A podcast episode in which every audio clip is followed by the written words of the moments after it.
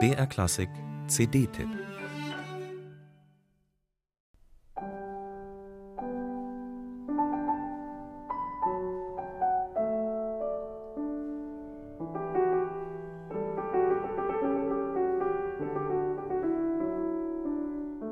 Nein, Effekthascherei ist sicherlich nicht Simonians Sache.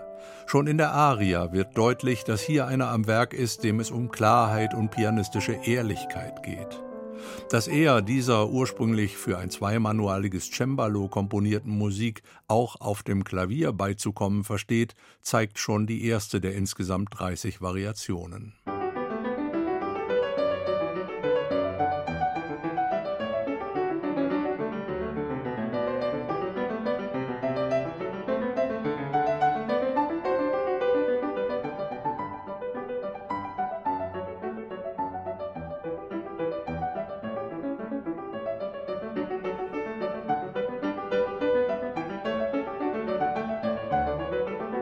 Die luftige Non-Legato-Technik, die zu Zeiten von Glenn Goulds erster Goldberg-Einspielung noch revolutionär war, ist inzwischen nicht nur bei Simonian festes Ausdrucksrepertoire.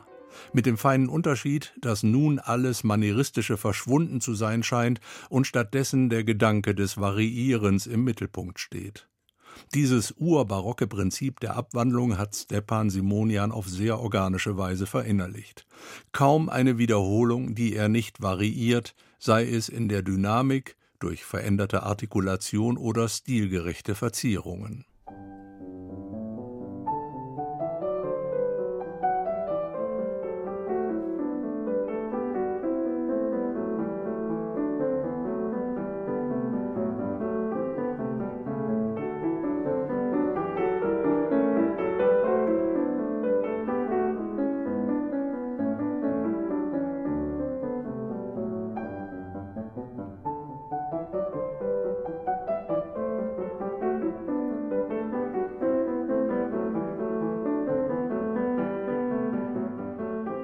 Manche Variation spielt Simonian auffallend langsam oder sagen wir besser ungewohnt, was wiederum zeigt, dass er seine eigenen sehr konkreten Vorstellungen von dieser Musik hat.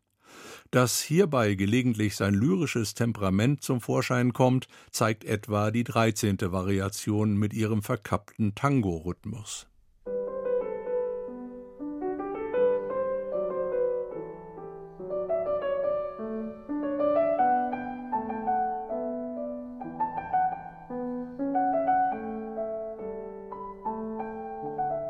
Aber auch die linear mitunter sehr komplexen Kanons weiß Stepan Simonian zu gestalten, oftmals weniger durch anschlagsdynamische Hervorhebungen als durch ausgesprochen differenzierte Artikulation der einzelnen Stimmen.